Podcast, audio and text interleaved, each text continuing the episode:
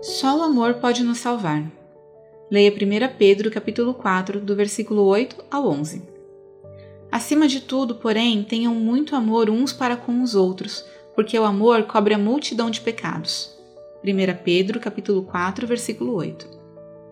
No início da pandemia, notei que as pessoas estavam compreendendo a mensagem de quanto o mundo estava precisando de amor. Porém, os dias foram passando e tudo que eu consegui enxergar foram pessoas tentando sobreviver, sem se preocuparem umas com as outras.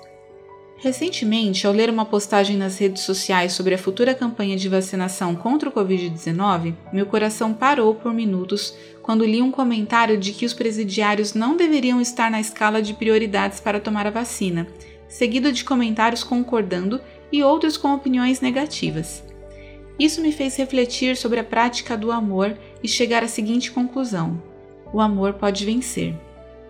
Pedro nos convida a exercer o dom maior, que é o amor, e a servirmos uns aos outros, pois nisso consiste o amor. E nós amamos porque Deus nos amou primeiro, enviando seu Filho Jesus para perdoar nossos pecados. Podemos não estar literalmente presos, mas diariamente cometemos erros que podem nos aprisionar em nossa própria mente e coração. A prática do amor exige falar menos e fazer mais, amando sem distinção, pois somos filhos e filhas de Deus.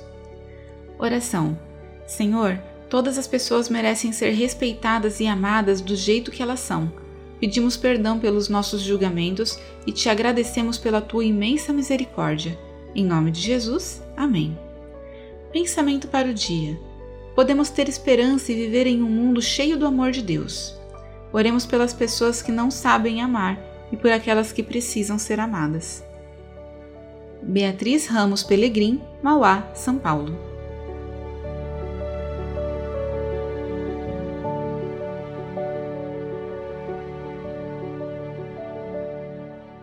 Essa história foi publicada originalmente no No Cenáculo Impresso, edição de maio e junho de 2021.